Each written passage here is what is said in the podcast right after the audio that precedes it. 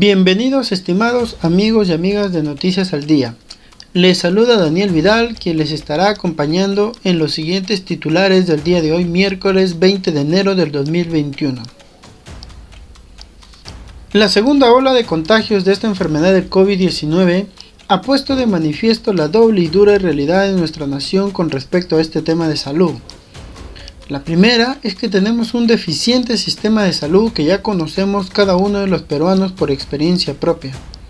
Una mala implementación de recursos humanos en donde los médicos, enfermeras y técnicos especialistas no se sienten protegidos ni respaldados por el Estado, así como una paupérrima implementación logística de instrumentos y aparatos tecnológicos que necesitan los mismos para cumplir con su labor como se debe Además de ello, un presupuesto lamentable de 3.2% del PBI, convirtiéndose así en el segundo país con menor gasto público en la región andina, después de Venezuela. Y para cerrar con la cereza del pastel, un procedimiento administrativo bastante engorroso que hace perder la paciencia hasta el más tranquilo de todos los seres humanos. Lo segundo es que lamentablemente, a pesar de haber vivido todo lo que hemos vivido, no hemos aprendido como se supone debe haber sido de nuestros errores.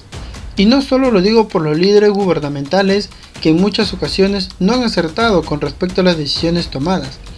Me enfrasco más por los pobladores que no saben actuar de manera consciente, responsable y preventiva de manera voluntaria, sino que necesitan de la coacción del orden imperativo nacional para salvaguardar sus vidas como corresponde y a pesar de eso no lo hacen. Porque señores, si nos encontramos actualmente en cifras por encima de lo que habíamos tenido el año pasado, no es porque no hay suficientes camas UCI en los hospitales nada más, o no es porque no hay suficientes especialistas para manejar todo este equipo tecnológico que ayuda a un enfermo COVID a salvar su vida, o mucho menos, no es porque las vacunas van a llegar de manera tardía. Es simple y sencillamente en gran porcentaje porque no hemos sido responsables con nuestro comportamiento frente a esta enfermedad. Si ponemos un poquito de atención, a pesar de que todavía estamos en este contexto bastante crítico, se sigue reportando día a día por los diferentes medios de comunicación las lamentables fiestas COVID en distintas discotecas de las regiones del país.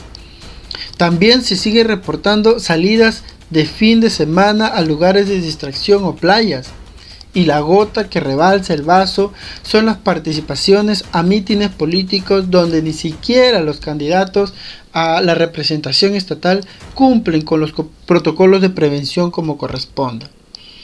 Entonces, con todo esto, estimado ciudadano, ¿por qué echarle la culpa al Estado de incompetentes y responsables si nosotros mismos no sabemos cumplir como corresponde con nuestra labor preventiva como se debe? Y al contrario, si nos comportamos envalentonadamente sacándole la vuelta a la ley y hasta somos felices haciendo eso.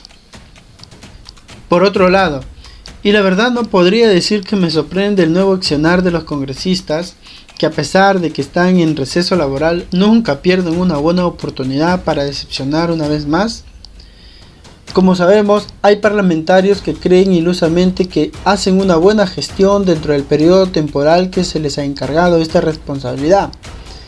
Y por eso no quieren dejar las mieles del poder, volviendo a postular a cargos diferentes, pero con las mismas intenciones de no hacer mucho o solo hacer daño a lo que ya está perjudicado. Bueno, se conoce que actualmente 19 parlamentarios están participando de estas elecciones 2021 para diferentes cargos gubernamentales.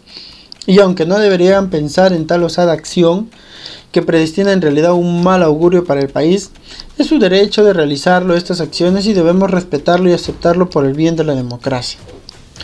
Pero, lo que no se aceptará de ninguna forma es que estos personajes estén realizando actividades proselitistas sin haber solicitado con anticipación su licencia sin goce de haber. Porque yo me pregunto, ¿qué están esperando señores congresistas en realizar esta acción desde ya? Porque no me imagino que estarán pensando en estar ganando por el Estado cuando no están haciendo su disque labor fiscalizadora para la nación. Si, si esta fuera así, están dejando una mala imagen para sus nombres y los nuevos cargos que aspiran tener. En todo caso, seguiremos muy atentos a esta información a modo de conocer la verdadera, el verdadero accionar de estos candidatos a las elecciones 2021. Luego de esto pasaremos al siguiente mensaje importante.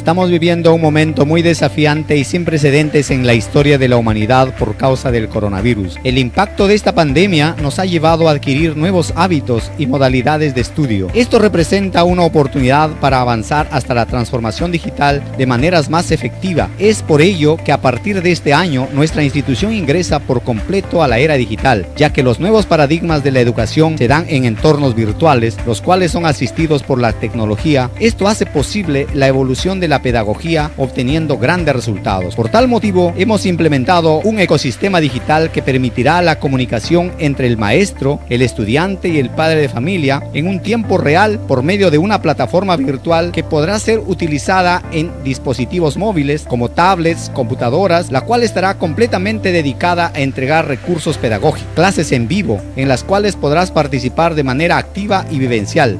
También se subirán notas, se entregarán comunicaciones, se tomarán asistencia, se desarrollarán las prácticas de manera participativa e incluso se podrá rendir evaluaciones digitales que cumplan con todos los requisitos formativos. En el nivel de primaria continuaremos con nuestros módulos bien implementados para la era digital, donde el estudiante ya no utilizará cuadernos ni tendrá que sacar copias, pues todo lo encontrará en dicho material de estudio, el cual se le brindará de manera física para el buen desarrollo cognitivo. En el nivel de inicial tampoco se utilizarán libros, ni cuadernos, ni copias, pues todo lo encontrarán en un compendio que se le brindará al padre de familia en físico para que el estudiante pueda trabajar de manera más fácil y didáctica. De esta manera ingresamos de lleno a la era digital, formando estudiantes pensantes, críticos y reflexivos, adaptados para triunfar en un mundo globalizado y cada vez más competitivo. Ven y sé parte de nuestra prestigiosa institución educativa Tercer Cielo.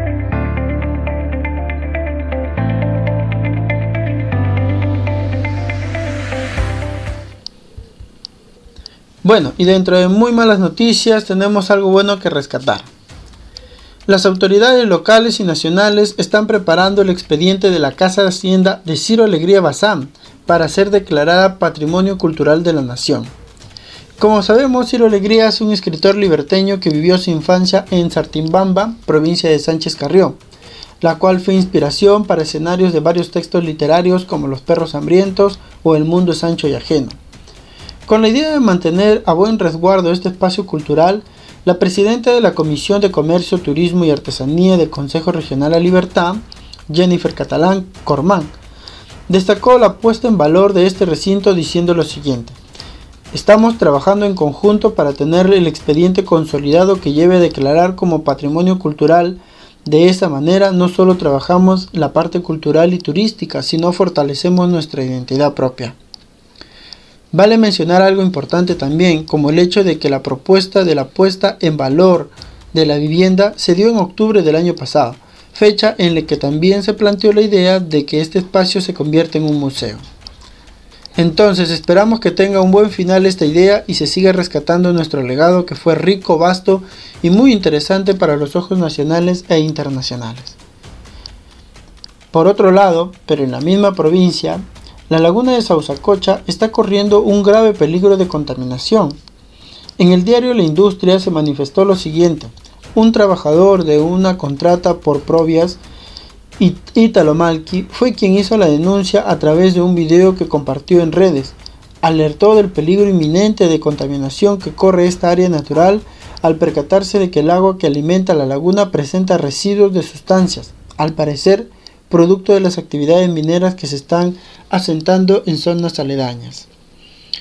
Entonces, desde Noticieros al Día exigimos a los responsables de este desastre a solucionar este problema de manera inmediata, porque no solo se perdería una fuente de ingresos bastante alta para las familias que viven de la actividad turística de los que visitan esta laguna, sino que también perderíamos un espacio natural importantísimo para la provincia y en general para toda la región.